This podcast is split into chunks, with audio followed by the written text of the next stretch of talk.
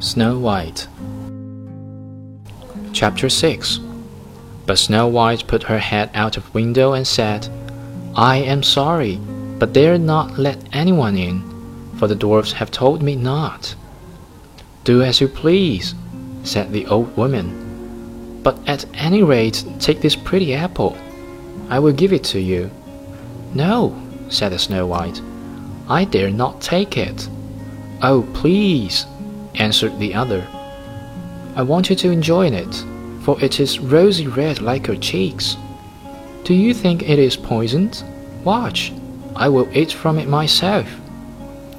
The queen had cleverly poisoned only one side of the apple, and she bites from the other side.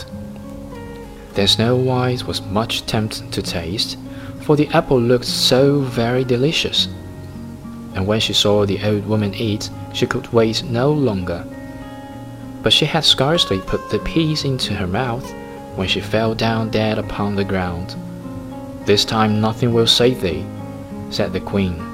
And she went home to her glass, and at last it said, Thou queen art the fairest of all the fair. And then her wicked heart was glad, and as happy as such a heart could be.